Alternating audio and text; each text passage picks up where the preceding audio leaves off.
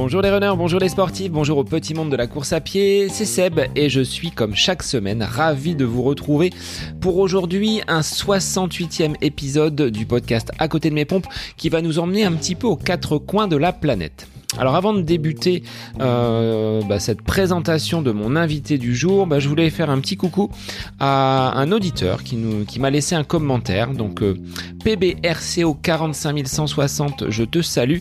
Il nous dit un podcast à découvrir, podcast sur le running and beyond, où l'invité partage sa passion et comment s'inscrit celle-ci dans sa vie. À écouter sans hésiter, bravo Seb pour ses portraits en profondeur d'athlètes au profil si différent. Alors merci pour ce commentaire, bah, je vous invite à en laisser d'autres, il tombe hein, euh, régulièrement ces commentaires un petit peu comme les feuilles, avec euh, l'automne qui s'invite dans nos euh, univers de runners. J'ai ressorti pour ma part la, petite veste, le gilet également pour être visible lorsque je vais courir. Enfin bon, une saison qui, qui s'installe mais qui ne doit pas nous empêcher donc de pratiquer nos passions communes, à savoir le running. Alors moi je vous pour en discuter sur les réseaux. Vous les connaissez, c'est Facebook, c'est Instagram. Et donc si vous écoutez le podcast, identifiez-moi dans vos stories, dans vos publications. Et puis n'hésitez pas, euh, comme l'a fait PBRCO 45160, à me laisser un petit avis 5 étoiles euh, sur Apple Podcast ce qui permet au podcast d'être un petit peu plus visible, de remonter et puis de le partager, d'être toujours dans une communauté qui est grandissante. Alors, mon invité du jour est un agent de voyage, mais un agent de voyage pas comme les autres. Lors de cet épisode, j'ai fait la connaissance de Jérôme Lollier, fondateur de l'agence Canal Aventure il y a désormais 10 ans. Jérôme est organisateur d'ultra-marathons aux quatre coins de la planète. À l'image du marathon des sables qui vient de se terminer, pour lequel il a travaillé, il vous emmène parcourir sous forme de trail des paysages magnifiques. Alors avec lui, lors de ces séjours, vous ne disposerez pas de chargeur de téléphone, pas de chaise, vous devrez monter votre tente et allumer votre feu. Ce ne sont donc pas des vacances farniente qu'il vous propose, mais l'essentiel est ailleurs. Le partage, la rencontre sont les deux aspects qui poussent Jérôme à organiser des courses. L'une d'entre elles, en Australie, est une des plus longues au monde. Elle mesure 500 km en autonomie alimentaire totale. Dans cet épisode avec Jérôme, nous évoquons toute cette organisation, ses réussites, mais également ses difficultés et cette relation humaine à laquelle il attache une grande importance. Après dix années à parcourir la planète, il en a profité lors du confinement pour écrire un livre qui s'appelle Le chemin de l'aventure et qui vient de sortir. Un grand merci Jérôme pour ce moment de partage lors de notre enregistrement entre deux avions. Tu revenais de Bolivie avant de repartir en Namibie. Et en ce 15 octobre, jour de sortie de l'épisode, je te souhaite un joyeux anniversaire. Je voulais faire également un petit coucou à Frédéric de l'agence Epic qui nous a mis en relation avec Jérôme. Alors je vous laisse donc en compagnie de Jérôme Lollier, un coureur aventurier, un organisateur de courses pour ce nouvel épisode du podcast À côté de mes pompes.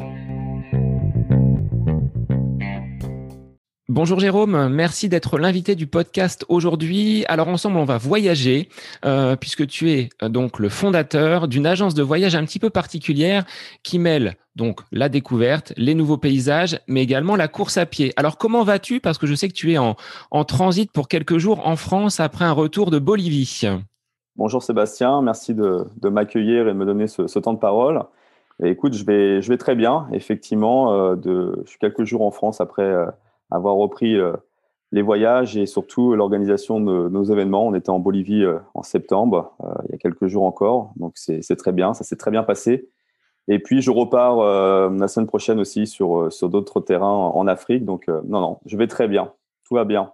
Alors Jérôme, je vais te laisser te présenter pour nous dire qui tu es, d'où tu viens et ce que tu, ce que tu fais au quotidien avec peut-être un, accent sur ton parcours de sportif. Ouais, euh, eh ben écoute, j'ai 43 ans, encore quelques semaines. Je suis euh, rouennais, euh, donc euh, je vis en Normandie quand je suis en, France. j'ai toujours baigné dans le sport. J'ai eu un parcours de, sportif dans, le, le, judo. J'ai pratiqué le judo à haut niveau pendant plusieurs années. Et puis après, j'ai fait des études aussi dans le sport. C'était vraiment le, qui m'intéressait le plus, avec l'ambition dans un premier temps d'être professeur de PS. Après un premier stage qui s'est pas passé exactement comme je l'imaginais, j'ai changé mon fusil d'épaule et je suis parti dans une autre direction, plutôt explorer la communication, le marketing. J'ai eu la chance de faire des stages qui m'ont permis de découvrir de beaux événements, notamment le, Tour de France cycliste. Un événement sur lequel j'ai pu travailler plusieurs années. Euh, au cours de mes études, j'ai également euh, eu la chance de rentrer dans les équipes euh, du Marathon des Sables. J'ai découvert ce type d'événement. On était en 2001, 2002. donc c'était vraiment, ça fut vraiment une belle expérience. Et puis très rapidement après mes études dans le sport, j'ai, je me suis mis à mon compte en tant que consultant en communication, avec le projet de pouvoir collaborer avec des annonceurs, avec des médias, avec des organisateurs pour faire en sorte de pouvoir euh, communiquer autour et avec le sport de la meilleure façon possible. Euh, pendant ces premières années de vie professionnelle, j'ai continué à travailler sur le Tour de France et aussi sur le Marathon des Sables, donc des événements sur lesquels je suis intervenu euh, euh presque dix ans. Euh, et puis plein d'autres événements, des tournées des plages, des championnats du monde de judo voilà, des événements qui me plaisaient beaucoup, mais il me manquait quelque chose. tu parlais d'aventure, de voyage, je pense que c'était ça un peu qui me manquait. Et, euh, bien, finalement, j'ai fini en, en, 2010 par euh, créer une agence de voyage, euh, une deuxième société avec, avec laquelle j'organise maintenant des événements sportifs. Donc, je suis plus simplement un intermédiaire ou un prestataire sur les événements. J'ai la chance de pouvoir organiser mes propres événements et c'est quelque chose qui me, qui me plaît énormément. Alors, est-ce que c'est cette euh, euh, finalement euh, immersion lors du marathon des sables qui t'a donné le goût de l'aventure et de créer ta propre société? On va voir qu'elle est quand même particulière parce que c'est pas juste un tour opérateur pour emmener des, touristes aux quatre coins du monde. C'est vraiment comme le marathon des sables, une organisation de courses à travers le monde. Ouais, le, marathon des sables a été un, déclic. J'avais un, coureur euh, dans ma région qui, participait à ce genre d'événement, qui, est devenu un ami, Nicolas Autray, un coureur euh, d'Evreux. Et euh, souvent, on voyait des, articles passer, donc je connaissais l'événement. J'ai eu la chance par, une amie de, pouvoir y rentrer. Et c'est vrai que ça m'a vraiment plu. à cette époque-là aussi, je, suivais des événements comme le Paris-Dakar, qui était qui était autre chose euh, de, que ce que l'on peut connaître aujourd'hui. C'est des événements, euh, un événement qui, parlait beaucoup de l'Afrique, on voyait beaucoup de, ça racontait beaucoup d'histoires à travers des, des, parcours de vie sur place, etc. C'était, c'est vraiment une époque où euh, l'Afrique notamment m'attirait énormément. le marathon des sables a, effectivement été pas une révélation, mais en tout cas ça m'a ça m'a conforté dans l'idée que c'était quelque chose qui me plaisait. Et, et c'est vrai que quand j'ai en 2010 voulu créer mes, mes événements, euh, j'avais euh, j'avais envie de retrouver un peu euh, ce qui se faisait à cette époque-là, l'esprit originel de, l'aventure. On appelait à l'époque des, courses d'aventure. Aujourd'hui, il en existe plein. Il y a des courses un peu partout dans le monde, de différents formats. Mais, mais déjà, aujourd'hui encore plus, mais déjà en 2010, je, trouvais que les événements perdaient un peu de, de leur essence. Il y avait beaucoup de monde. Euh, on partait pas toujours explorer des terrains inconnus. Et euh, avec Canal Aventure, j'avais envie de retrouver cet esprit-là de d'aventure, de, proposer des destinations euh, peu connues, vraiment pas touristiques, avec un format à taille humaine, puisque nos, courses, et encore aujourd'hui, rassemblent entre 15 et 30 coureurs. Donc finalement, tout le monde est obligé de se parler, de se connaître. Ça nous permet de, de visiter des territoires bah, peu visités ou avec, avec parfois peu de capacité hôtelière ou de, de possibilité de, de, se loger, mais c'est ce qui nous convient, c'est ce qui nous plaît. Et euh, voilà, c'est ce qui a permis, euh, c'est ce qui m'a motivé en tout cas de, dans l'idée de refaire, euh, de faire mes propres événements. Et puis, c'était vraiment aussi l'idée de pouvoir avoir euh, une activité presque artisanale en ayant la, la chance d'intervenir à tous les, toutes les étapes de la préparation de l'événement, c'est-à-dire partir sur un, un, nouvel itinéraire, créer l'itinéraire, reconnaître, euh, trouver la, logistique sur place, revenir ensuite en France, pouvoir organiser toute la, commercialisation, la communication. Donc avoir des événements à taille humaine de, ce format-là me permet d'intervenir à tous les niveaux, euh, sans intermédiaire, et de pouvoir avec euh, euh, parfois des, intervenants extérieurs qui, participent avec moi à l'élaboration des, projets, ou avec évidemment une équipe pendant les, courses, mais de manière assez autonome de pouvoir gérer l'ensemble de ces courses. Alors tu trouvais que le marathon des sables était peut-être justement un petit peu trop euh, euh, classique. Tu en avais fait le tour et tu voulais proposer à des euh, à des sportifs, à des à des aventuriers un format un petit peu un petit peu nouveau sur des des territoires peut-être inexplorés où des courses n'avaient jamais eu lieu. Ouais, il y avait ça. C'est classique, mais dans le bon sens du terme. Le, marathon des sables est un formidable événement. C'est le, le précurseur, c'est le premier. Euh, toutes les courses qui existent aujourd'hui sont finalement euh, les, enfants du marathon des sables. Et euh, c'est vraiment un événement formidable. Mais c'est vrai qu'il y avait il y a une évolution de, de ce type de course-là où finalement aujourd'hui partir dans un événement où il y a beaucoup de monde, où, où on va se retrouver peut-être pas souvent tout seul, c'est pas ce qui me qui me qui m'attirait. J'avais vraiment envie, comme tu le dis, de, de partir sur des destinations nouvelles, d'explorer des terrains euh, que, peu de personnes pouvaient aller voir, et puis encore une fois de retrouver un, format à taille humaine. Donc on a on a eu euh, la première destination était l'Australie. Et, euh, effectivement, pour créer un nouvel événement et pouvoir exister, mon, but a été de faire un événement un peu différent, on va dire hors norme, c'est comme ça que certains le qualifient, puisque la première course qui a eu lieu en 2011 en Australie, qui s'appelle The Track, euh, à une distance de 520 km en autonomie alimentaire pendant 10 euh, jours. Il y a 9 étapes. Donc finalement, c'est deux fois le format du marathon des sables que l'on a proposé. Donc, euh, et dans un territoire où effectivement personne n'avait été avant, puisqu'on fait partir la course de, quelques kilomètres d'Alice Springs, au cœur de la Outback australien, et on arrive au pied du Luru, donc un territoire assez compliqué aussi à traverser, puisqu'il y a des territoires aborigènes, il y a des parcs nationaux, il y a des terrains privés. Mais c'était le challenge de se dire, voilà, si on fait quelque chose, autant, comme tu viens de le dire, de, faire quelque chose de différent, d'aller explorer des territoires plus euh, moins, moins connus, peut-être plus, plus difficiles en termes d'accessibilité. Mais c'était le pari. Et, euh, finalement, après 10 ans et, et 26, 27 événements maintenant organisés, je trouve que ça, ça a plutôt bien fonctionné. Alors, dans cette euh, organisation, toi qui étais sportif de haut niveau dans le judo, on l'a compris tout à l'heure, est-ce que tu as dû te mettre à la course à pied? Pour euh, repérer les traces, pour euh, euh, aller chercher des itinéraires qui soient justement un petit peu hors du commun Ouais, ouais, évidemment. Enfin, je courais déjà avant, parce que encore une fois, j'ai toujours fait du sport et, la course à pied est un formidable moyen de, s'entretenir, de, se préparer, de, garder la forme, tout simplement. Donc, j'ai toujours couru. Mais c'est vrai qu'il y a certains itinéraires, notamment en Norvège, où on est dans les Alpes de Lingen. donc, c'est un itinéraire qui peut se faire évidemment qu'à pied. Donc, je fais l'itinéraire. Euh, au Vietnam aussi, c'est un parcours qui est essentiellement dans les, dans les montagnes, dans la jungle, euh, dans la région de Main Chau. Donc, c'est des itinéraires que l'on fait à pied. Donc, euh, il y a des destinations plus difficiles que d'autres. La Bolivie, par contre, il y, a, il y a beaucoup moins de marches. Donc, je dois reconnaître qu'on est plus souvent dans un véhicule. Mais, mais oui, oui, on, teste, on court comme les coureurs. Et puis, il y a évidemment des parcours qui, qui imposent de courir. Après, ça a été une remarque je rebondis sur cette idée-là, parce que souvent, et je le dis dans, le livre qu'on va évoquer tout à l'heure, c'était souvent une remarque au début de, se dire mais pourquoi tu organises des courses puisque tu n'es pas pas coureur et, éventuellement tu sais peut-être même pas organiser une course parce que tu n'es pas coureur. Mais, euh, effectivement, c'est ce que tu disais aussi, il y a, des, aspects euh, transversaux entre le, sport de haut niveau, la, course à pied de haut niveau, puisque finalement, lorsque vous partez euh, à l'aventure pendant 5 euh, jours, 10 jours euh, sur, sur The Track. Il y a toute une préparation, il y a une préparation logistique, il y a une préparation physique, il y a une préparation mentale, il y a une préparation alimentaire. Donc, il y a des fixations d'objectifs intermédiaires, des objectifs finaux. Donc, tout ça, finalement, ce sont des choses que l'on connaît, quel que soit le sport que l'on pratique.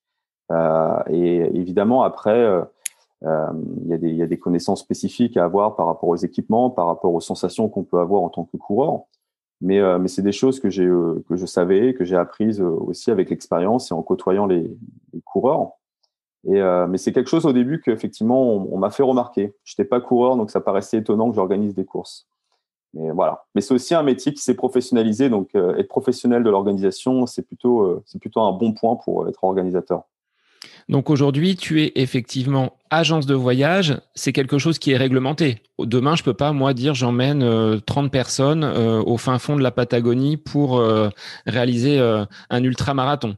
Tu as dû passer par des certifications et obtenir un, label d'agence de voyage spécifique pour ce type de manifestation. Tout à fait. Alors, il y en a qui ont essayé, justement, hein, les trentaines de, personnes envoyées en Patagonie. C'est un bon exemple, parce qu'il y en a qui ont essayé. Euh, non, non, euh, aujourd'hui et depuis quelques années, alors je ne sais pas depuis quand exactement, mais en tout cas, depuis que nous, on exerce, depuis une dizaine d'années, euh, c'est une activité qui est réglementée. Vous devez être enregistré à tout France. vous devez avoir une garantie financière, une assurance. en tant qu'agent de voyage, vous devez justifier de vos compétences. Euh, c'est une, autorisation qui est euh, valable trois ans, qui est euh, donc renouvelable, mais étudiée tous les trois ans. Et ça permet effectivement d'avoir un, cadre professionnel. c'est une contrainte pour nous en tant qu'organisateur, mais c'est une contrainte positive puisque ça permet aussi de justifier qu'on est professionnel, sérieux. Et pour les coureurs, c'est un gage de garantie sur finalement le fait de s'engager avec nous. Ils savent que on fait pas ça à la légère et qu'on a effectivement des comptes à rendre. Donc voilà, c'est une activité qui est réglementée et c'est dans le bon sens du, terme. Euh, et, ça participe aussi à ce qu'on disait sur l'évolution de, ce type d'organisation depuis euh, maintenant 15 ans. Il y en a de plus en plus, mais, euh, effectivement, il y a eu des contraintes réglementaires d'imposer et c'est très bien pour tout le monde. Alors quand tu as débuté, comment tu as réussi euh, à faire ta place dans euh, justement ce, milieu de la, de la course aventure qui était peut-être pas aussi démocratisé qu'elle l'est euh, qu'elle l'est aujourd'hui? Ça, tu as rencontré des difficultés, tu, tu le disais, hein, on t'a mis dans les, dans, les, dans les roues, entre guillemets, et dans les dents que tu n'étais pas coureur, donc tu n'avais peut-être pas l'expérience que peuvent avoir mmh. d'autres organisateurs. Est-ce qu'il y a eu d'autres d'autres difficultés? Non, après, je pense que c'était euh, euh, surtout le, positionnement. C'est-à-dire que, comme je le disais, le, positionnement et mon ambition n'a jamais été de faire un, événement, euh, j'ai envie de dire, grand public en rassemblant des centaines de personnes. je me souviens de quelqu'un un jour qui m'avait dit Moi, je, je, créer un événement, je veux faire un marathon des sables bis. Mais en fait, ça, ça se décide pas. Et surtout, ça n'a jamais été mon ambition d'avoir un événement avec plusieurs centaines de coureurs le format qu'on a adopté, c'est un format à taille humaine, encore une fois. Et, euh, donc, je veux pas toucher une élite, mais euh, je n'ai pas envie de toucher tout le monde. Je sais que les coureurs qui viennent chez nous, ce sont des coureurs qui sont sportifs et qui ont surtout une âme d'aventurier, qui ont envie de sortir des, sentiers battus, qui ont envie d'avoir une expérience un peu différente. Et donc, on ne s'adresse pas à tout le monde. Donc, dès le départ, j'ai su que euh, la communication, il fallait euh, avoir des créneaux bien spécifiques, savoir à qui on parlait, comment on allait leur parler. Il y avait, il y a eu beaucoup de pédagogie finalement pour expliquer aux gens que notre volonté, c'était pas de grandir en termes de, du nombre de coureurs, mais plutôt en termes de qualité euh, et de faire en sorte de toujours s'efforcer d'avoir des destinations authentiques, d'expliquer aussi qu'il faut avoir du sens derrière ce que l'on fait. Parce que finalement, payer un voyage pour aller courir en Bolivie ou en Australie ou au Vietnam, euh, une dizaine de jours, c'est un budget, c'est du temps, c'est de l'investissement. Et si on fait ça uniquement pour la course à pied et la performance, euh, de mon point de vue, c'est euh, se limiter. Donc, on a aussi beaucoup fait d'efforts de, de, pédagogie, entre guillemets, pour expliquer aux gens que la course, la performance, c'est génial, mais il faut aussi courir avec les. Souvent, on dit courir avec les yeux ouverts pour que voilà, vous puissiez apprécier aussi toute la chance que l'on a de, de, faire ce genre d'aventure. Donc euh, non, il n'y a, pas eu tellement d'obstacles finalement, et c'est juste accepter euh, le positionnement que j'avais choisi euh, et, se donner le temps de, bien faire les choses. Encore une fois, à l'image d'un artisan, en prenant le temps de, bien travailler, de se donner le temps. Et puis la meilleure communication, c'est le bouche à oreille. Donc finalement, aujourd'hui, on a, des, coureurs qui viennent des quatre coins du monde, qui nous connaissent euh, et, qui parlent entre eux euh, de, ce qu'ils retrouvent avec nous. Et, c'est ces gens-là qui, font venir d'autres personnes. Le meilleure communication, c'est le bouche-oreille et bien faire son travail. C'est un peu le, postulat que j'ai adopté. Est-ce que tu as encore en tête les premiers participants de cette course en Australie qui a été la première donc de, Canal Aventure? Est-ce que tu as gardé des liens avec ces, euh, ces pionniers qui t'ont accompagné sur, ce, sur cette première trace? Ou est-ce que voilà, il y a eu un bon nombre de participants qui euh, ont vu euh, finalement les, événements se succéder. Peut-être des fidèles, des gens qui, euh, au fur et à mesure des années, t'ont suivi sur ces, différents événements et qui aujourd'hui bah, participent à, chacune de tes courses.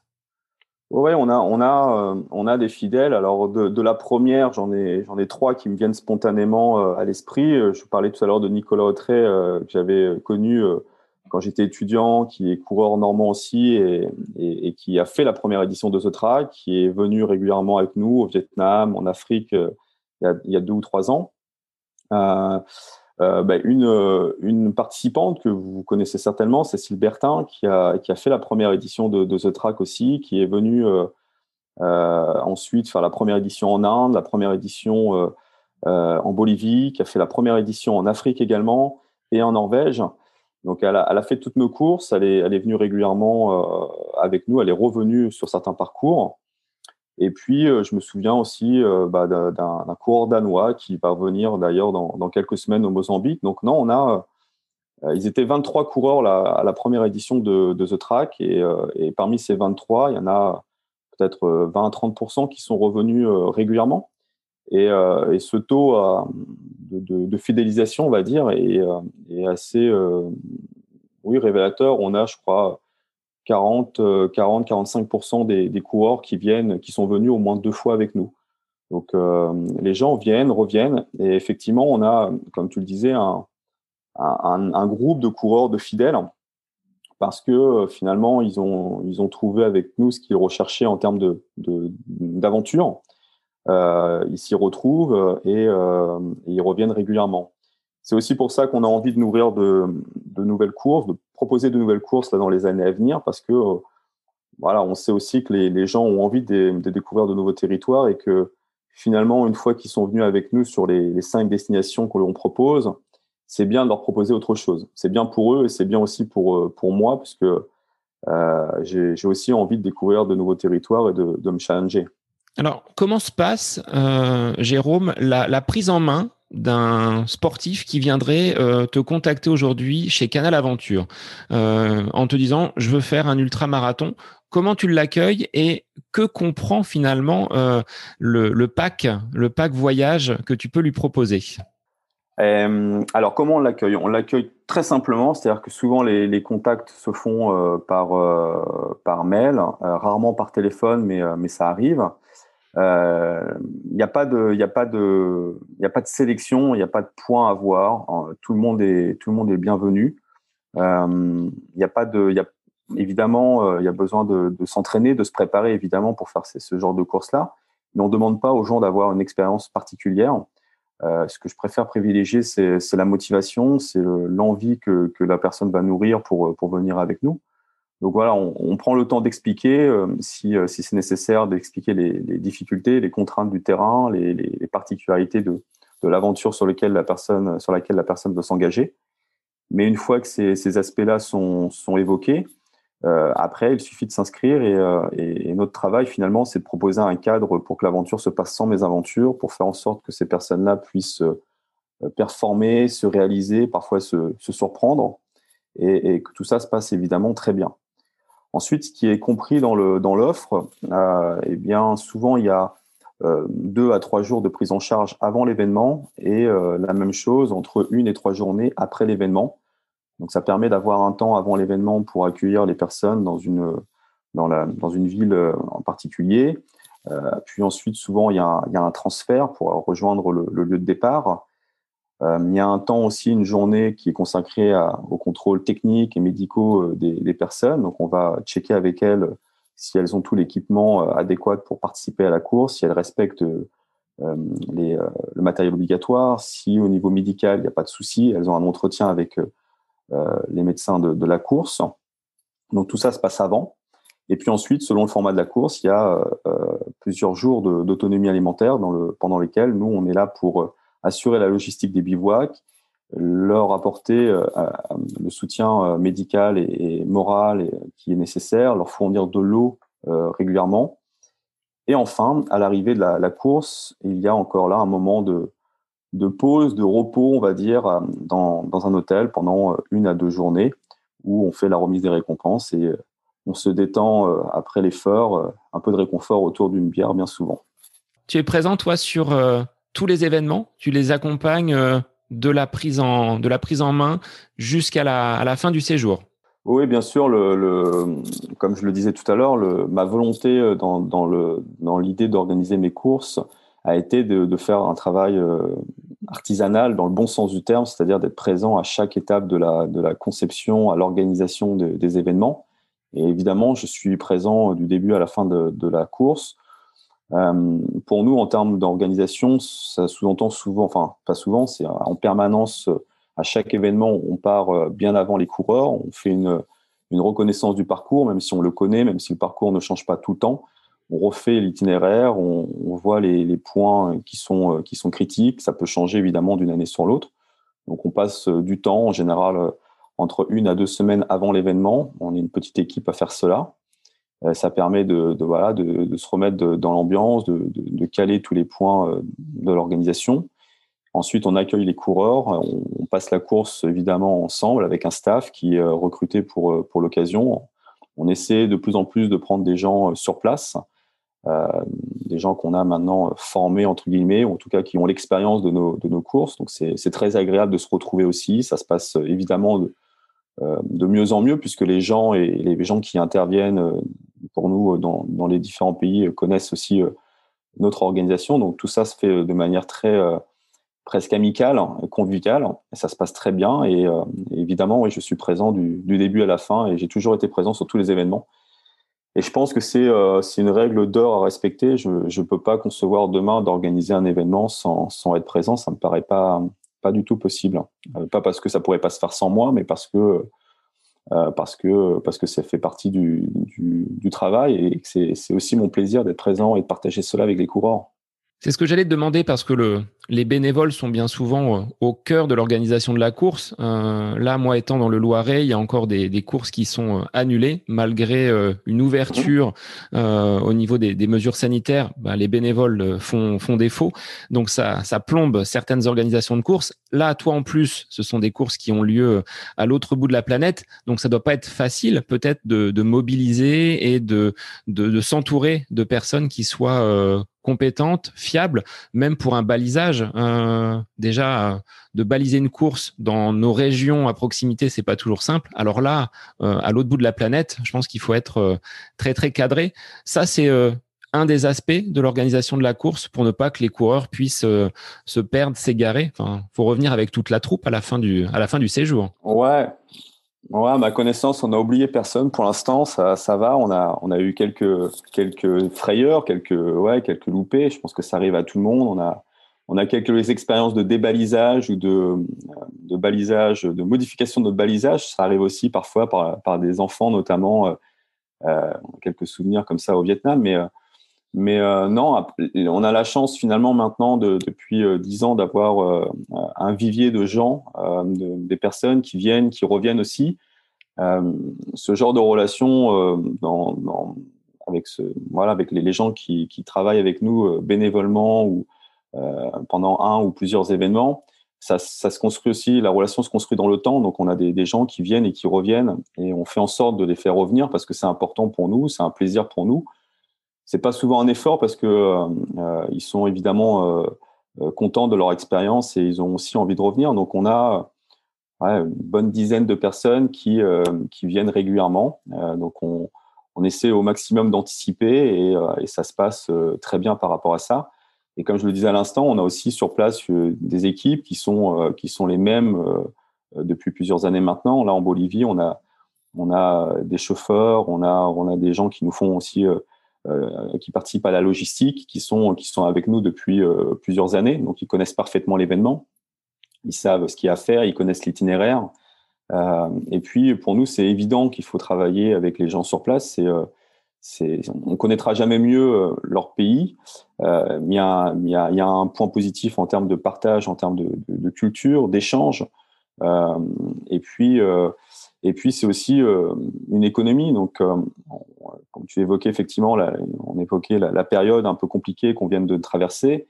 Euh, il faut imaginer que là, en Bolivie, euh, on était pratiquement le, premier groupe à revenir euh, là où on est allé, c'est-à-dire sur le salaire des Uni. les gens n'ont pas travaillé depuis plusieurs mois et, et on apporte une bouffée aussi d'oxygène et, on apporte aussi un, plus à l'économie locale. Donc c'est important de, travailler avec les gens sur place. le fait on le fait partout, on le fait au Mozambique, on le fait en Bolivie, on travaille avec euh, une grosse équipe au Vietnam. On a une très grosse équipe parce que le terrain est très compliqué, on est obligé d'avoir beaucoup de personnes à, plusieurs endroits. Donc on a une, grosse équipe, c'est la plus grosse équipe au Vietnam. Euh, et puis en Australie, c'est là, c'est juste en Australie où on a le, moins de, personnes euh, australiennes avec nous. C'est là où on a une plus grosse équipe internationale. Il y a beaucoup de gens qui viennent de, partout. Mais, euh, mais c'est très important et non, ça se fait plutôt bien. Mais effectivement, le, balisage, la logistique, les gens qui sont présents contribuent évidemment beaucoup à, l'ambiance et, et, à la qualité de l'organisation. Et c'est très important d'avoir des gens qui, qui, qui fédèrent, qui partagent euh, les, valeurs avec, avec moi et avec les coureurs, évidemment. Je pense notamment aux médecins. On a plus de mal au niveau, de, au niveau médical. C'est plus difficile à trouver euh, euh, les médecins, les infirmières. On est, voilà, les, médecins à l'ancienne, on aime bien. On a un, médecin qui, qui vient encore, Bruno Thomas, qui a, qui a 60, on va pas dire son âge, qui a plus de 70 ans, mais qui a, voilà, qui, qui, qui est qui connaît parfaitement l'histoire de, de, la course à pied, qui a un vécu incroyable, qui a une expérience incroyable, qui a fait partie des, des premiers coureurs des premières éditions du Marathon des Sables, euh, qui, euh, qui, a, qui, a, participé avec, euh, avec moi et, donc avec Canal Aventure à plus de la moitié de nos événements. Et voilà, un personnage comme ça dans, dans l'équipe, ça, ça, donne tout de suite une autre couleur, ça donne, voilà, c'est un plus indéniable. Donc la qualité des, gens qui travaillent avec nous, la, la motivation, la, bonne volonté à faire les choses est, essentielle. tout à fait. Si tu devais évaluer. Pardon, je t'ai coupé. non, non, il n'y a pas de mal. Tu es l'invité, donc c'est euh, toi qui as la parole. Euh, en termes de personnel, en dehors de euh, toi, Jérôme, qui coordonne de A à Z, donc l'ensemble de ces courses, la logistique, les parcours, Combien de personnes euh, t'accompagnent? Parce que on n'a que 24 heures dans une journée, tu as que deux bras et deux jambes, tu peux peut-être pas euh, tout gérer. Sur combien de personnes tu t'appuies pour euh, coordonner un petit peu tous ces ces événements en dehors du, marketing que tu sembles connaître de par ton expérience professionnelle, mais autour de toi, combien de personnes gravitent pour mener à bien cette cette agence de voyage? Euh, je, travaille tout seul euh, à, à 90%, c'est-à-dire qu'on j'ai une, personne avec qui euh, on collabore pour, pour écrire des, textes, notamment des articles de blog maintenant. Depuis, depuis quelques années, on, essaie d'animer le blog en faisant des articles sur les, les, coureurs, sur des trajectoires de vie, sur des associations, sur des engagements des uns et des autres. J'ai une personne qui collabore avec moi pour, pour, ce, pour ces articles. Euh, après, j'ai quelques personnes qui interviennent ponctuellement avec moi sur la création graphique, des, des choses de, ce type-là. Mais, euh, non, la, majorité du temps, je, travaille seul, euh, en collaboration, comme on vient de le dire, avec des, équipes locales. Donc, j'ai un intermédiaire privilégié, on va dire, sur chaque destination, avec qui on échange sur la logistique, sur, sur des points réglementaires, sur sur l'évolution de la situation, comme là, ça s'est passé ces derniers temps, on, a, on, est resté en veille. Mais euh, l'essentiel du travail se fait, euh, se fait par mois. Encore une fois, sur, euh, sur l'aspect reconnaissance, là, je pars dimanche pendant 15 jours en, Afrique pour reconnaître un, nouvel itinéraire. Donc, je vais le faire avec, pareil, une, avec deux personnes que je, que, que avec qui j'échange sur place depuis un moment. Donc, on va, on, va, on va faire ça ensemble. Une fois que l'itinéraire va être fait, je vais le, je vais finaliser en France, je vais le commercialiser en France en, proposant une nouvelle course.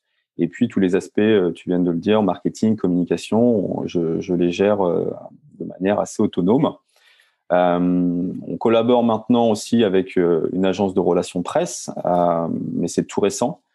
Et voilà, on essaie de faire un, un peu plus, mais, mais l'essentiel est géré par moi-même. Il faut une bonne organisation. Est-ce qu'au niveau de, de l'organisation des courses sur place, tu as rencontré des blocages? Les autorités euh, t'ont-elles parfois euh, bloqué, euh, empêché d'organiser euh, un événement pour, pour diverses raisons? Non, on n'a jamais eu de, on n'a jamais eu de blocage. Heureusement, enfin, ça, ça, me paraît, ça me paraît, ouais, ça me paraîtrait compliqué. Effectivement, demain, si une course devait être arrêtée, stoppée parce qu'on n'a pas fait le travail en amont. non, non, tout, tout se passe bien. On, prend, on parle là d'une reconnaissance euh, dans quelques jours en Afrique, mais euh, pour créer une nouvelle course, en fait, c'est entre deux, trois, quatre reconnaissances. Donc, où on va voir l'itinéraire, on va vérifier tout ce qui est nécessaire en termes d'autorisation. Donc, tout ça, ça doit se faire bien en amont et euh, il n'y a pas de mauvaise surprise. en revanche, c'est vrai qu'il y, a des pays où c'est plus compliqué, plus long. Et notamment l'Australie, parce que, comme je le disais tout à l'heure, on traverse des territoires aborigènes, on traverse des, parcs nationaux. C'est une administration qui est, qui est pas évidente à, à, pratiquer. Donc, c'est l'autorisation, les autorisations pour organiser The Track en Australie, c'est deux ans de procédure. Et même si ça fait maintenant dix ans que l'on y va, puisque la première édition a eu lieu en, 2011, on, doit toujours se soumettre à, tout un, processus, tout un protocole qui est très long et très laborieux. Donc, l'Australie est très long, euh, et notamment par rapport à, la traversée des territoires aborigènes.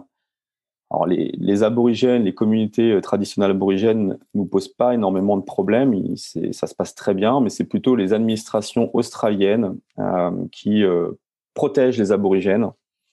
Je dis protègent entre guillemets, euh, qui gèrent les droits des aborigènes qui sont euh, parfois un peu, un peu compliqués à pratiquer. Mais, euh, mais globalement, ça se passe assez bien. C'est effectivement bien, bien travaillé en amont et, ça se fait très bien. On n'a jamais eu une mauvaise surprise pour l'instant. Croisez les doigts, ça continue.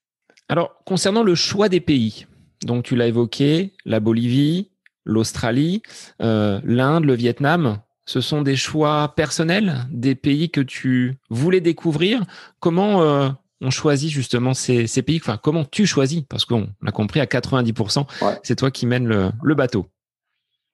Ouais, c'est ça. Bah, c'est pareil. C'est il faut que ça me plaise à moi. Il faut que ça me, faut que ça me, ça me donne envie d'y aller. Je pense que je peux pas, on peut pas bien faire les choses si on n'est pas convaincu euh, soi-même de, de, l'intérêt de le faire. Donc euh, le, choix, de la destination, c'est avant tout quelque chose qui doit me, plaire à, moi. Euh, ça me motive pour y aller, ça anime ma, curiosité. Donc, euh, ouais, c'est des destinations qui me parlaient. Euh, après, il y avait aussi un souci de, trouver des destinations. Euh, c'était, j'ai envie de dire, quand j'ai créé ces courses-là, parce qu'encore une fois, le, les courses se développent tellement. Aujourd'hui, il y a des courses partout. Mais la volonté, lorsque j'ai créé euh, ces différentes courses, avec l'ambition de créer un, challenge continental, ça a été déjà d'avoir une course par continent, euh, de choisir ensuite des destinations, des pays où il n'y avait pas encore eu de course. Donc, euh, essayer d'être le, premier, entre guillemets, à aller euh, visiter un territoire. Et puis après, c'était de trouver sur ces continents, dans ces pays peu visités, de trouver quelque chose qui soit parlant, qui soit révélateur d'une géographie. Donc euh, l'Australie, évidemment, ça a été assez facile parce que c'est pour nous, Européens, une, terre qui nous paraît lointaine, qui est très attractive. Euh, Uluru est, un endroit fabuleux au cœur de l'Australie, donc il y a, quelque chose d'assez euh, dans l'imaginaire assez, intéressant. La Bolivie, où on était le, mois dernier sur le Salar de Uyuni, c'est c'est juste un endroit incroyable et unique au monde. C'est le plus grand lac salé du monde, donc c'est vraiment un endroit fabuleux. Donc de pouvoir y courir, de pouvoir y organiser euh, un ultramarathon, c'est euh, une chance euh, géniale. Donc j'ai évidemment sauté dessus sur cette occasion-là quand j'ai vu qu'il n'y avait rien eu de, fait encore. le Mozambique, l'Afrique c'est un peu différent. On a on a fait plusieurs pays, on a fait le Cameroun, le Burkina Faso, et maintenant le Mozambique. C'est plus des contraintes aussi réglementaires, mais aussi liées à la sécurité. il y a beaucoup, on a eu des il y a eu des soucis au Cameroun juste après notre passage. Le Burkina Faso, on a été euh, présent euh, pendant la période aussi de, de, dernier coup d'État, des, changements de, de, situation politique et une dégradation sécuritaire ces dernières années. Donc, on a dû changer à chaque fois de, territoire. Et, et, le Mozambique est une très belle surprise. C'est un endroit qui est très peu connu, un pays qui est très peu connu, très peu visité. Donc là aussi, on a essayé de, trouver quelque chose d'original. On avait très peu d'informations sur, euh, sur les possibilités, sur comment faire, où aller. Mais finalement, ça s'est révélé être une très belle surprise. Euh, en Norvège aussi, on a été les premiers à faire la traversée des, Alpes, pas des Alpes de Lingen, pardon, des, des, îles Lofoten. On a fait une course qui a qui traversait les, les îles. C'était euh, très très compliqué à organiser, mais euh, on l'a fait. Maintenant, on est parti dans les massifs des Alpes de Lingen. Je perds mes mots. Mais à chaque fois, voilà, il y avait cette, euh, volonté de trouver des itinéraires euh, authentiques dans des endroits qui sont euh, peu visités, évidemment accessibles et évidemment sécurisés, safe pour que tout se passe dans les meilleures conditions. Donc voilà, et avec la motivation première que ça soit quelque chose qui m'attire, qui me donne envie d'y aller. Et, et, voilà, je pense que jusqu'à présent, ça, on a, on a réussi à trouver des destinations qui sont, qui soient attractives. Et par rapport à toutes ces destinations, si tu devais, toi, en retenir une, ce serait laquelle? Celle qui t'a vraiment charmé, où tu t'es dit là, les coureurs, ils vont vraiment être euh, dans un paysage euh, fantastique et euh, ils vont en prendre plein les yeux. Hein. Ce, que, ce que tu disais tout à l'heure, courez les yeux ouverts et prenez finalement conscience de ce qui vous entoure. Ce serait quelle, quelle destination pour toi? Ah, je vais, je vais, euh, je vais, je, vais essayer. Je, ouais, je sais pas. Je vais tourner un peu autour du pot avant, avant de te répondre, même si je, voilà, la Bolivie euh, est particulière, mais, mais l'idée du challenge, euh, l'idée du challenge, c'était vraiment d'offrir une, finalement, une, cinq fenêtres sur sur le monde avec vraiment cinq environnements totalement différents. Et si on a la chance de, faire les courses ou ne serait-ce de regarder notre site internet ou les photos que l'on peut diffuser et de prendre cinq, euh, une photo sur cinq euh, sur chacune des, cours, donc cinq photos devant soi, on va, on va voir tout de suite qu'il y a des paysages qui sont totalement différents et, tout ça fait finalement la, richesse de, notre planète et, la, et la beauté du, challenge. C'est-à-dire que entre la, le, le, Salar des Uyuni, le, le, l'outback australien, les Alpes de Lingen, le Mozambique, le Vietnam, c'est, c'est totalement différent. Donc, pour répondre à ta question, euh, je reste très attaché à l'Afrique, mais, euh, mais le Salar des Uyuni, euh, où, nous étions il y a, il y a quelques semaines, euh, reste vraiment un endroit particulier où voilà, on, se sent vraiment tout petit dans cette immensité où l'harmonie des couleurs est, fabuleuse.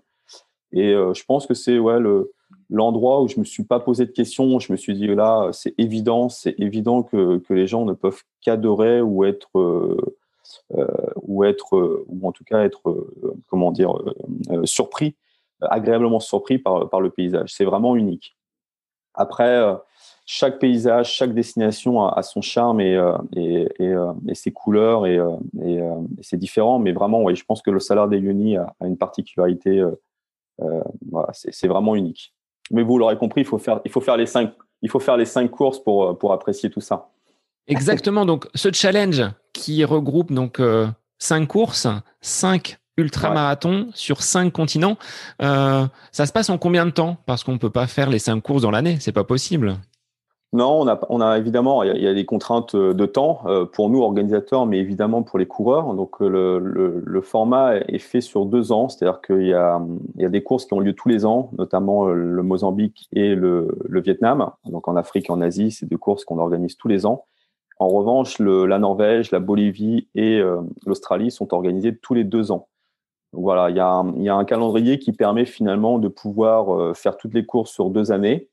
Euh, il y a même une, possibilité d'enchaîner euh, les cinq courses dans, un ordre chronologique, c'est possible. Mais, mais c'est vrai que là, avec le Covid et avec les, les 15 derniers mois qui viennent de s'écouler, on a, on a eu des reports, des annulations. On a dû, il y a six événements qu'on n'a pas pu faire.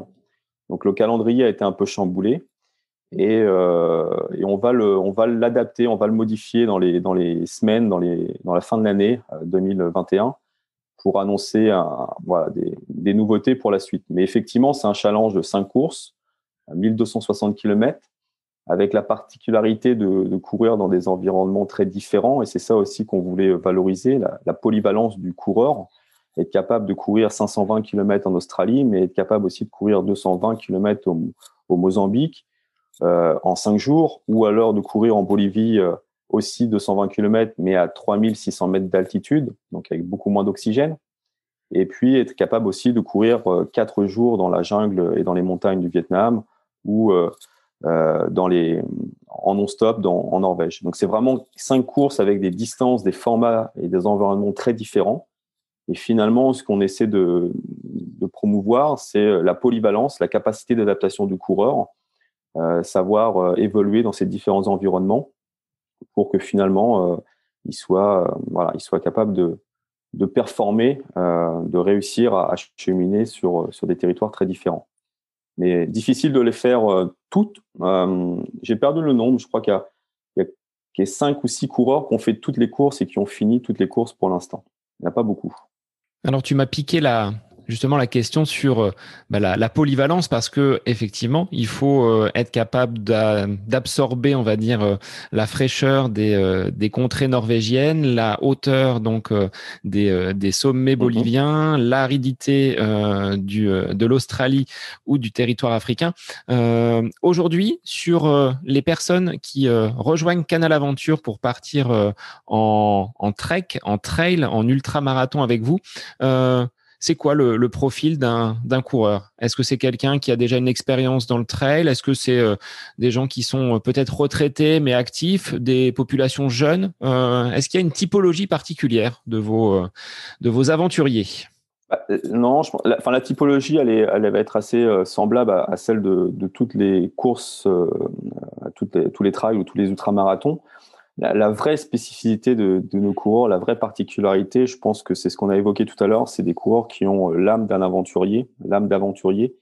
Ils ont envie de sortir euh, de, leur zone de confort, ils ont envie d'explorer de, nouveaux territoires, ils ont envie de, se confronter à des environnements nouveaux, euh, d'élargir leurs possibilités. Je pense que c'est vraiment ça qui fait la différence entre, entre les coureurs que l'on peut côtoyer sur euh, toutes les courses qui existent aujourd'hui et ceux qui viennent chez nous. Il y a vraiment cette différence-là. Euh, après, d'un point de vue euh, sociologique, il y, a tous les, y a tous les profils. En termes d'âge, il y a, y, y a, tous les âges aussi. On a une moyenne d'âge, je crois, qui est autour de, de 47-48 ans, donc qui est semblable à, tout ce qui, tout ce qui va être. Enfin, c'est pareil dans, dans, tout type de course. Donc la, vraie particularité des, gens qui viennent chez nous, c'est vraiment cette idée de, faire quelque chose de différent, de retrouver, comme on le disait tout à l'heure, l'esprit originel des, courses d'aventure d'il y, a, 20 ans, 25 ans, euh, lorsque euh, ça voulait dire quelque chose de partir à l'aventure, c'est-à-dire d'accepter finalement de, rompre avec son quotidien, de sortir de sa zone de confort, euh, d'accepter de, laisser tout ce qui est superflu pour se concentrer uniquement sur l'essentiel. voilà, le, c'est ce qu'on essaie de promouvoir aussi à travers les courses, c'est-à-dire que la différence avec beaucoup d'autres courses, c'est qu'on prend évidemment soin de nos coureurs, on, fait en sorte que tout se passe bien, mais on, les, oblige à se, focaliser sur l'essentiel. On leur donne très peu de confort, il n'y a pas de siège par exemple sur les, bivouacs, on leur fournit pas d'eau chaude, on les laisse euh, chauffer leur eau avec du, feu, on les laisse faire les feux eux-mêmes. Euh, on essaie vraiment de les, les, voilà, de les placer dans un environnement où ils vont être autonomes et puis, euh, et puis confrontés à, juste l'essentiel, c'est-à-dire manger, boire, réussir à avancer. Et ce qu'on leur apporte le, plus important, c'est l'encadrement de qualité, comme on l'a évoqué aussi, la, chaleur humaine. Mais, voilà, il faut être capable de ça. Euh, on, a vu, on a vu dans les premières éditions, les premières courses que l'on pouvait faire, effectivement, des profils de coureurs qui venaient plus rechercher la performance, euh, qui étaient intéressés pour courir euh, une course et qui, euh, qui passaient beaucoup de temps sur leur montre ou sur, la technicité de leurs chaussures, sur, qui étaient beaucoup à l'écoute de leur corps. ce profil de coureur, j'ai envie de dire, il, est, il est de moins en moins présent avec nous parce que c'est pas ce qu'on valorise le plus. Nous, ce qu'on valorise le plus, c'est vraiment le coureur qui va être capable de, je disais tout à l'heure, de courir effectivement en regardant les paysages, en regardant ce qui se passe autour de soi euh, et, en acceptant effectivement que tout va peut-être pas se passer comme il l'a prévu euh, dans sa préparation parce que c'est l'aventure, parce qu'effectivement il fera peut-être un peu plus chaud, un petit peu plus froid, peut-être que son corps ne sera pas à l'écoute, euh, il sera pas, il sera pas dans les meilleures dispositions. Donc tout ça, il faut être capable de le gérer pour finalement se rendre compte que le plus important, c'est peut-être pas d'être finisher, mais c'est juste d'être présent et de vivre l'instant présent où vous soyez en Bolivie, au Vietnam, en Afrique ou, ou en Australie. Et, voilà c'est cette idée-là vraiment qui, fait la différence. Après, en termes d'âge, en termes de représentation aussi des, femmes, on est à, 40%. Donc, c'est des, statistiques qui sont assez comparables à toutes les, toutes les statistiques des courses aujourd'hui qui existent. Jérôme, par rapport donc à cette organisation de course, est-ce qu'à la fin, euh, les euh, participants ont une médaille? Ou est-ce que la récompense est, euh, bien plus intérieure avec bah, tout ce cheminement, ce que tu évoquais, hein, ces rencontres, ce partage et la, découverte de ces nouveaux paysages, nouveaux territoires, les échanges peut-être aussi avec les populations dans les, dans les bivouacs où vous vous rendez? Oui, bien sûr. Le, la première récompense, c'est ce que tu viens d'évoquer. C'est effectivement, c'est l'expérience qui est vécue, c'est c'est les émotions qui sont partagées, c'est les rencontres, le, partage avec euh, les autres coureurs, puisque sur des groupes entre 15 et 25 coureurs, les gens sont entre guillemets forcés de se parler. Ils sont obligés de se côtoyer, même si y a en général une dizaine de nationalités. Les langues sont pas évidemment tout le monde ne parle pas toutes les langues, donc on a souvent des échanges avec des bouts de phrases en anglais, en allemand, en espagnol, en français. Enfin, on mixte tout ça. Mais, euh, mais, mais ça se passe, ça se passe et ça se passe bien. Et c'est ça aussi que les, gens recherchent. Donc, le partage, les émotions, les... il y a beaucoup aussi de communications qui sont simplement liées à des regards. Donc, les, les regards échangés avec les populations locales, parfois, euh, que l'on, que l'on, que l'on rencontre, comme tu le disais, sur les bivouacs ou, sur le bord des routes, c'est vraiment ça la première récompense. Après, il y a effectivement une médaille et un t-shirt finisher. C'est plus de l'ordre de la symbolique, mais c'est une symbolique qui est importante. On sait que les, coureurs y tiennent. Et, euh, et, ça reste une compétition sportive, donc il y a effectivement un classement, il y a des, récompenses. C'est voilà, pas pas une simple balade, euh, même si on parle beaucoup de, l'aventure, de, euh, de, de, du voyage que l'on propose. Euh, on l'a dit tout à l'heure, je suis sportif, j'ai fait du sport de haut niveau, j'aime ça, j'aime la performance, donc la, dimension sportive est présente. Euh, c'est juste qu'il faut y donner du sens, c'est-à-dire que encore une fois, si vous courez avec la seule idée en tête de finir dans le meilleur temps possible et, et votre préoccupation c'est le chrono, eh bien pour nous, vous passez à côté de quelque chose, donc ça manque de sens. Mais les deux sont compatibles. Vous pouvez faire des performances sportives et en même temps avoir du sens dans, cette action. Donc, il y a des médailles, euh, il y a des t-shirts. Et puis, euh, il y a un point qu'on n'a pas évoqué qui est important aussi, euh, c'est qu'on on fait, on propose un, classement au kilomètre. en quelques mots, c'est très simple. un coureur, une personne qui peut pas sur une étape finir l'étape parce qu'elle est fatiguée, parce qu'elle a une défaillance ce jour-là, ou parce qu'elle est hors temps limite, parce qu'on a des temps limites parfois qui sont, enfin tout le temps d'ailleurs, c'est 10 heures pour faire une étape, mais des fois il y a des temps plus réduit sur certaines parties pour, des raisons sécuritaires souvent, eh bien, euh, si ces personnes-là sont, mises à l'arrêt, elles ne peuvent pas finir l'étape, si médicalement il n'y a pas de problème, on leur donne la possibilité de continuer le lendemain, de reprendre la course et de poursuivre la course. Euh, elles restent dans le classement général, elles restent dans le groupe, elles restent dans l'aventure. Et la seule différence, c'est qu'elles vont pas avoir à la fin euh, leur t-shirt finisher, puisqu'elles n'auront pas fait la totalité du parcours, mais elles auront la médaille parce qu'elles auront fait quand même une performance sportive. Et parcourir 300 euh, ou 400 km en Australie euh, en, en, 10 jours, ça reste une performance sportive et il faut la valoriser. Donc ça, c'est aussi un point important de, de nos aventures, c'est que finalement, euh, euh il faut voyager, il faut s'ouvrir aux autres, s'ouvrir aux cultures et, observer le, monde qui nous entoure. Il faut performer, essayer de faire le maximum pour, pour faire euh, la totalité du parcours, puisque c'est ça l'objectif des, coureurs qui viennent, ce sont quand même des, compétiteurs. Mais il faut aussi accepter parfois qu'on n'est on pas au niveau ou on n'est pas en forme ce moment, à ce moment-là. Mais c'est pas grave. Si, si on fait simplement 200 euh, km au lieu des 220, on a fait une belle performance. Et l'idée, c'est de, c'est de la valoriser et de, de valoriser cet effort-là. Donc ça, c'est un point aussi important de, de, nos courses. On fait ça depuis le début et, et, euh, ça plaît aussi. Euh, voilà, c'est un, un point important. Entre la première course donc le The Track en Australie et la prochaine au, au, Mozambique, comment Jérôme a évolué en tant que coordinateur, organisateur de course. Comment tu te perçois avec euh, dix années de plus à la tête euh, de ces organisations de course? Qu'est-ce qui a évolué? Qu'est-ce qui a changé? Euh, Comment tu t'es bonifié pour apporter toujours bah, de meilleures conditions de, de, course à ces aventuriers, à ces ultra-marathoniens?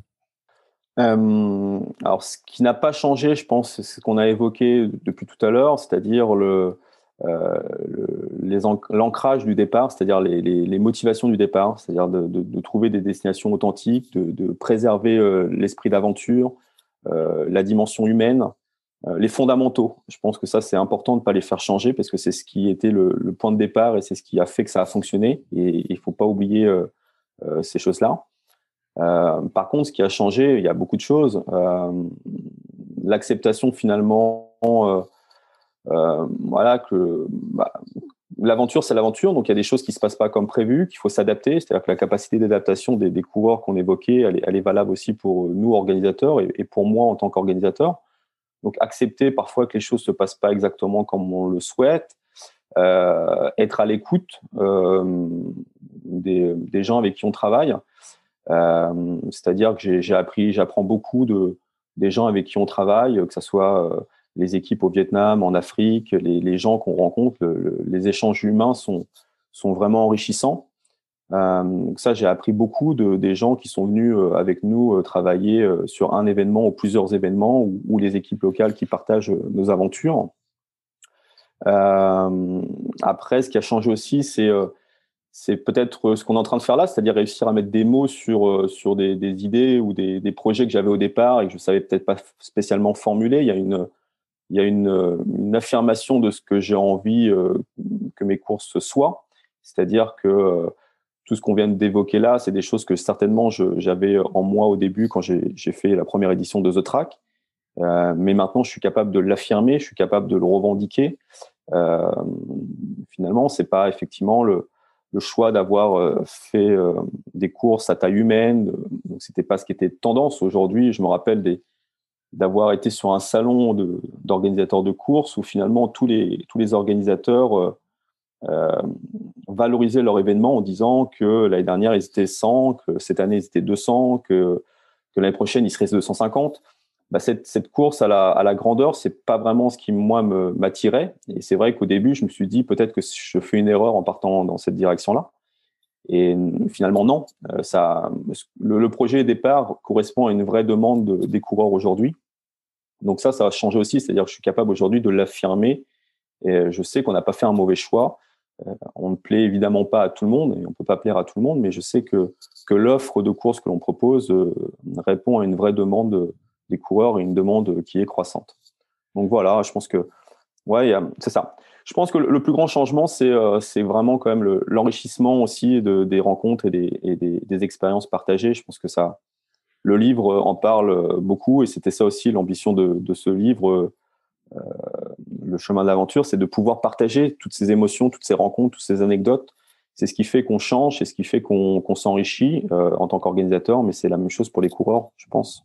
Alors effectivement, pour les, euh, 10 ans donc de Canal Aventure. Là, tu, tu as très bien lancé le, le projet du livre. Euh, donc, vous sortez un, un, livre qui retrace un petit peu euh, toute cette euh, expérience euh, en une décennie de, de, voyage à travers la planète.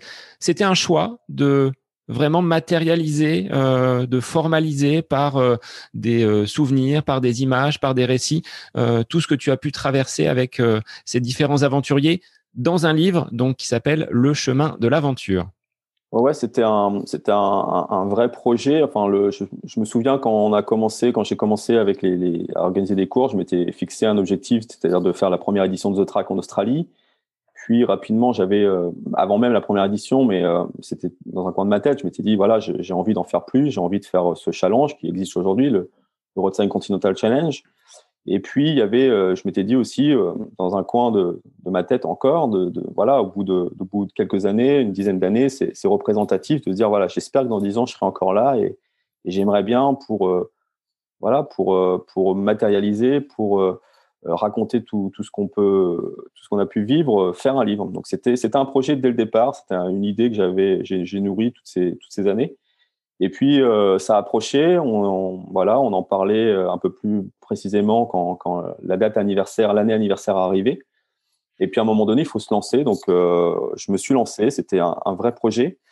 La période qu'on a connue avec le, Covid et, euh, l'impossibilité d'organiser des courses pendant plusieurs mois m'a donné plus de temps euh, que prévu. Donc c'était aussi euh, intéressant parce que finalement c'est un gros projet. Le livre est a été fait en auto-édition. Donc, on, on l'a fait avec, euh, avec euh, quelques personnes qui m'ont, qui m'ont aidé pour les photos, pour la mise en page, pour euh, évidemment la rédaction de, de des textes, les traductions. Donc, on, est quelques personnes à avoir collaboré sur le projet.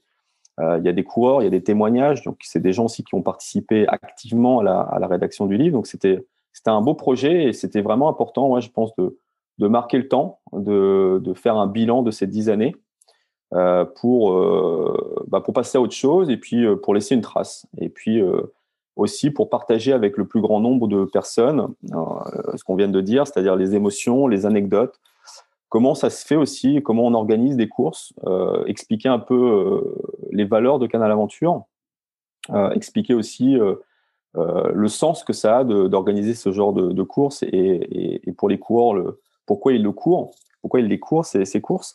Il y a beaucoup de gens, même dans mon entourage, qui ne comprennent pas ou qui savent pas vraiment ce que je fais comme métier. Donc, c'était intéressant de, de se dire, bon, à un moment donné, il va peut-être falloir expliquer tout ça. Donc, voilà, c'était un vrai projet et je, suis content de l'avoir fait.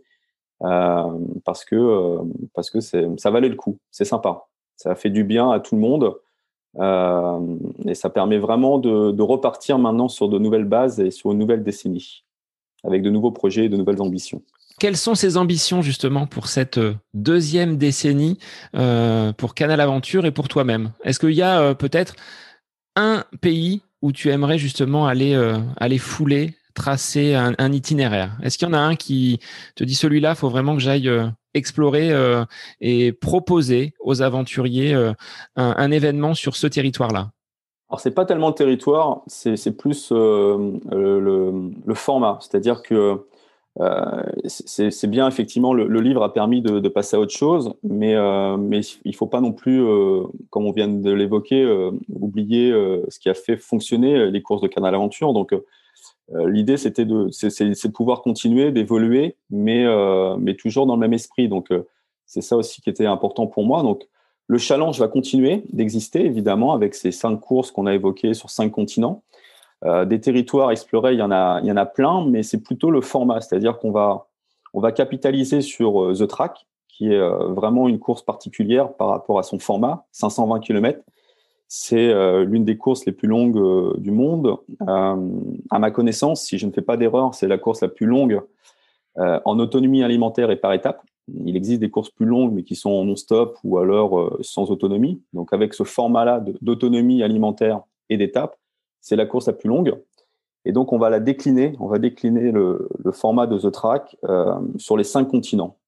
Donc, il y aura maintenant plus un seul The Track en Australie, mais il va y avoir cinq The Track en Australie et dans quatre nouvelles destinations. Donc c'est ça un peu la, la, nouveauté. Et la question que tu vas me demander, c'est peut-être quelle destination, non? On va on va laisser un petit peu de suspense. Je pense que les gens suivront l'aventure.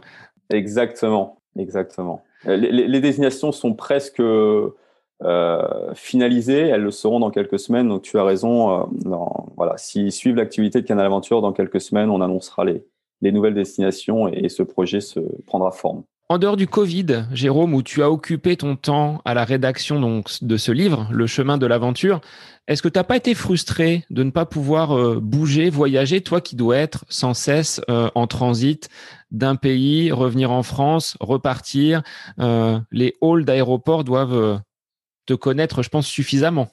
Oui, il y a évidemment beaucoup de frustration, mais comme pour beaucoup de gens, je pense que c'était une période qui n'a été, pas, qui a pas été évidente. Après, euh, il ne faut pas être égoïste, c'est-à-dire qu'on a été quand même très gâté en France, on a été très, voilà, on n'est pas les plus à plaindre euh, par rapport à cette, cette difficulté. Donc, d'un point de vue personnel, oui, j'étais frustré, c'était difficile de ne pas pouvoir organiser, de ne pas pouvoir s'exprimer à travers son métier et de faire ce que l'on aime, c'est une évidence.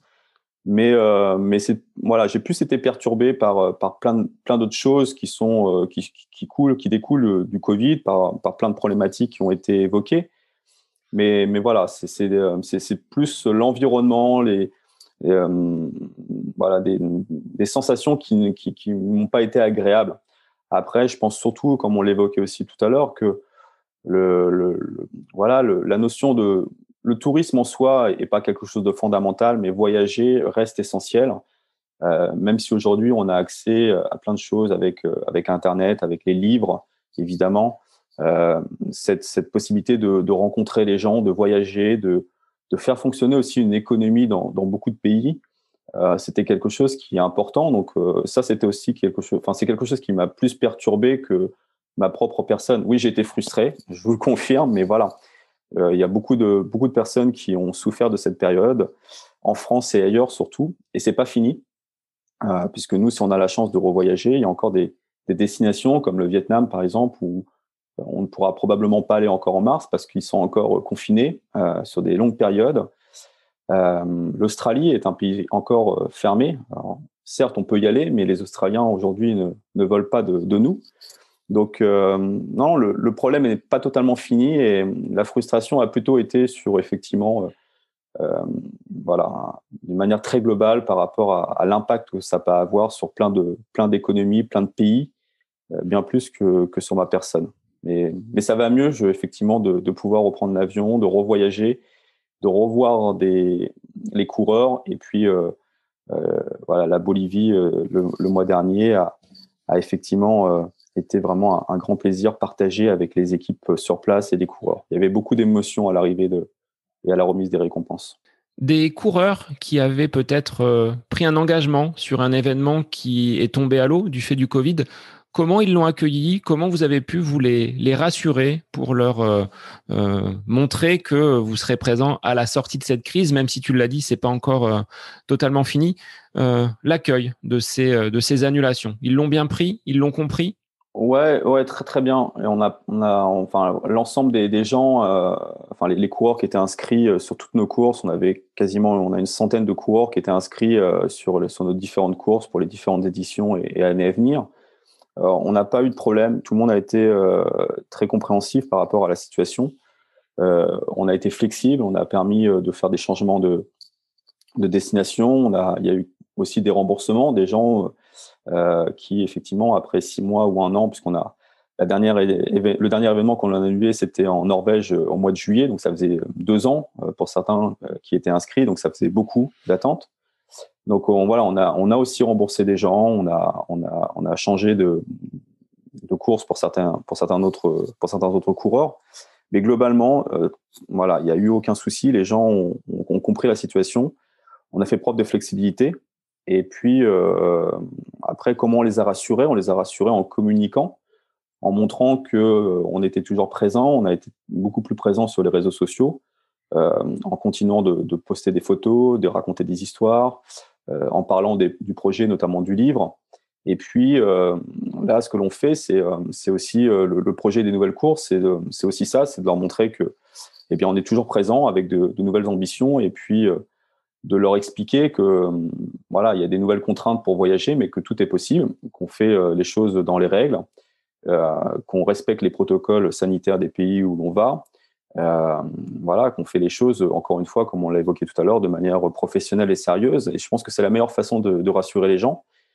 Le fait d'avoir fait la Bolivie le mois dernier, euh, c'est très positif. On a, on a été très suivi sur les réseaux sociaux. On a communiqué beaucoup plus que, que d'habitude sur les réseaux sociaux pendant l'événement aussi pour montrer que, que les courses reprenaient, qu'on était, qu'on était de nouveau euh, sur, sur le chemin de l'aventure.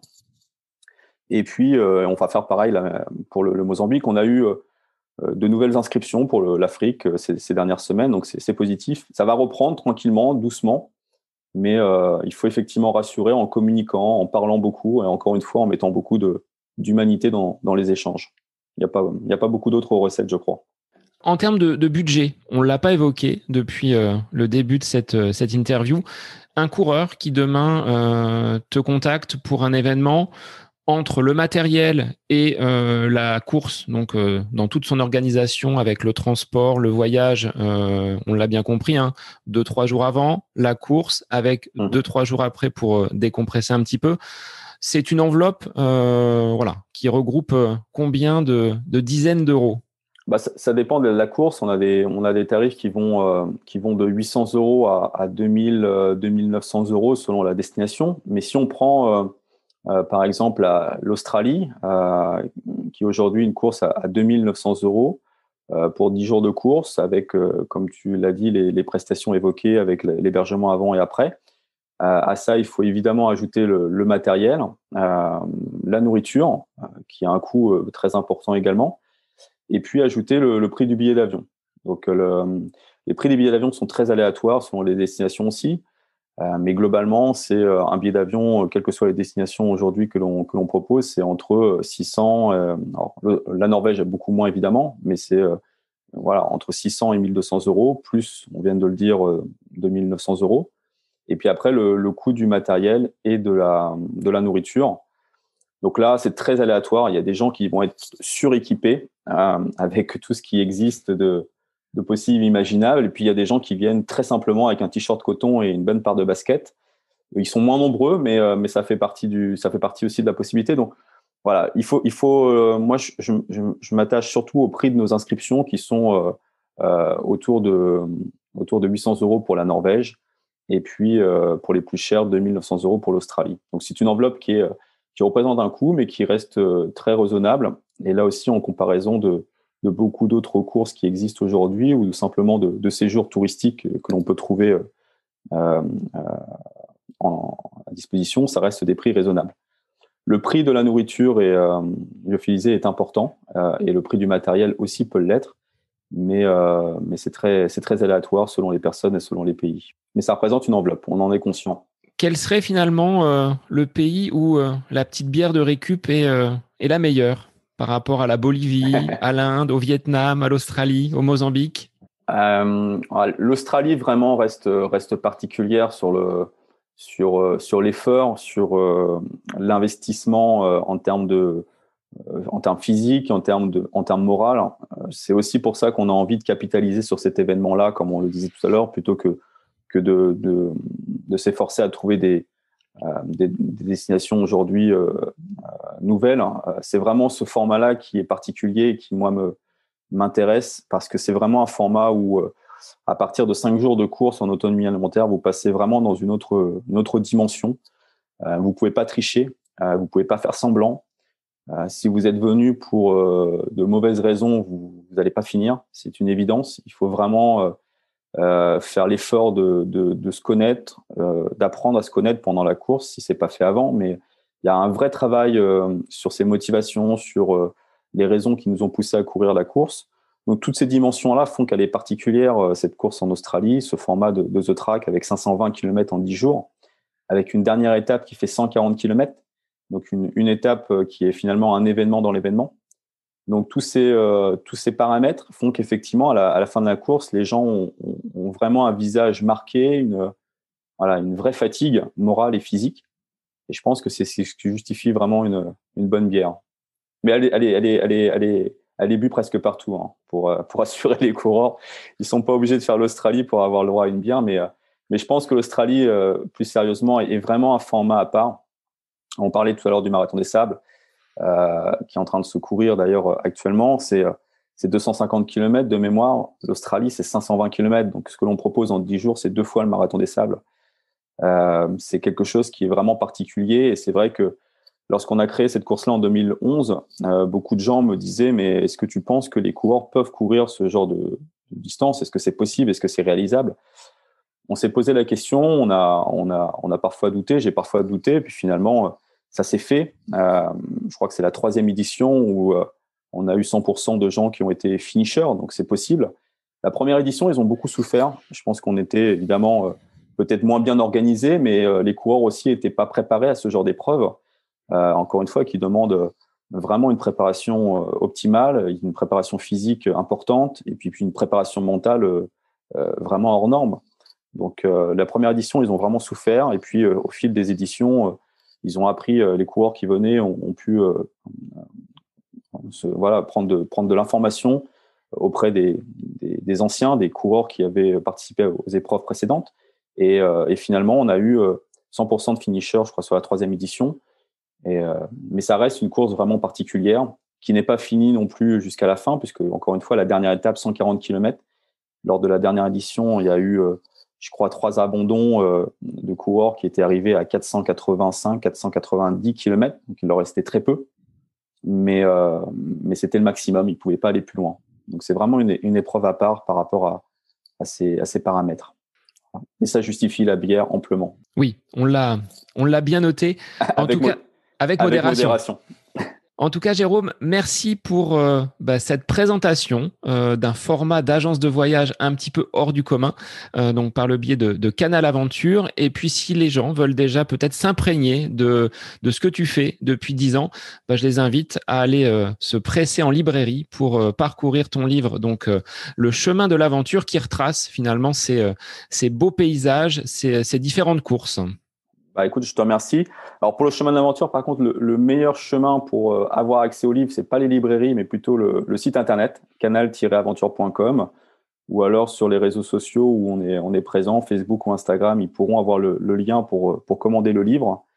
Mais effectivement, c'est euh, voilà, euh, merci de m'avoir donné la parole ce matin et, et le livre est, vraiment un, bon un bon résumé de ces dix ans avec beaucoup d'anecdotes. On n'a on n'a pas évoqué les anecdotes, mais il y a, il y a quelques belles anecdotes dans le livre de, coureurs, notamment un coureur burkinabé euh, qui, raconte son, aventure avec nous. On a, parlé des aborigènes. Il y a aussi toute une anecdote dans le livre avec euh, Perrine qui a, négocié, qui a en tout cas rencontré les, communautés aborigènes euh, lors de la première édition. Voilà, il y a, plein de, messages aussi très positifs à travers ce livre. Et euh, si je peux juste me permettre, l'idée de, on a beaucoup parlé de sport, de, voyage euh, et, là de, du chemin de l'aventure, du, livre en question. Mais euh, le message aussi du livre, c'est de pouvoir dire que finalement, euh, euh, bah, la vie, elle est belle et c'est finalement la, plus belle aventure que tout le monde a, devant soi. Et il n'y a pas que le sport ou l'organisation d'événements pour se réaliser. Ce qui est important, c'est juste d'avoir des, projets et de se donner les moyens de, de, réaliser ses rêves, ses projets. Et que la vie est beaucoup plus belle lorsqu'on fait ce que l'on aime et, et lorsqu'on voilà, qu'on fait ces efforts-là de, de, bah, de s'épanouir à travers une activité sportive ou, euh, ou artistique ou quelle que soit l'activité. Voilà, c'est un peu le message qu'on qu voulait aussi délivrer à travers le livre. Bah moi, ce que j'ai noté sur le site également, c'est rencontre et partage. Et aujourd'hui, on a été vraiment dans, dans cette rencontre parce que euh, je ne connaissais absolument merci. pas ce format de, de, course. Et puis, on a pu partager donc euh, ton expérience. Donc, euh, un grand merci, Jérôme. Et peut-être que des auditeurs se lanceront dans les, dans les mois à venir sur une de tes courses. Bah, merci beaucoup, Sébastien. Et avec plaisir, on, sera là pour les accueillir euh, chaleureusement et, pour partager ces, moments de partage et ces émotions sans problème. Merci à toi. Ben, merci à toi, Jérôme. Et pour les auditeurs, ben, je vous dis à la semaine prochaine pour de nouvelles aventures. Alors peut-être pas aussi lointaines que celles de Jérôme, mais en tout cas avec un nouvel invité. Moi, je vous souhaite un bon week-end et bonne écoute du podcast À côté de mes pompes.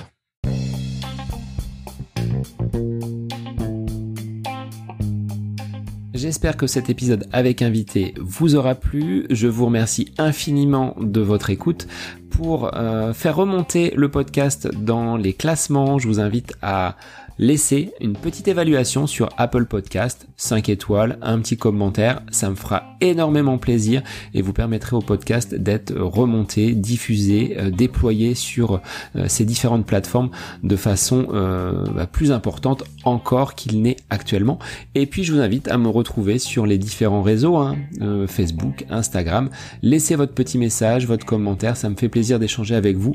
Si vous avez des questions, si vous voulez voilà, échanger sur quelconque sujet en lien avec la course à pied, mais pas que, parce que le sport c'est une philosophie de vie et c'est une passion qui nous anime de façon commune, donc n'hésitez pas à venir échanger avec moi. Sur ce, je vous souhaite une bonne fin de semaine, un bon week-end et je vous dis à la semaine prochaine pour un nouvel épisode du podcast À côté de mes pompes.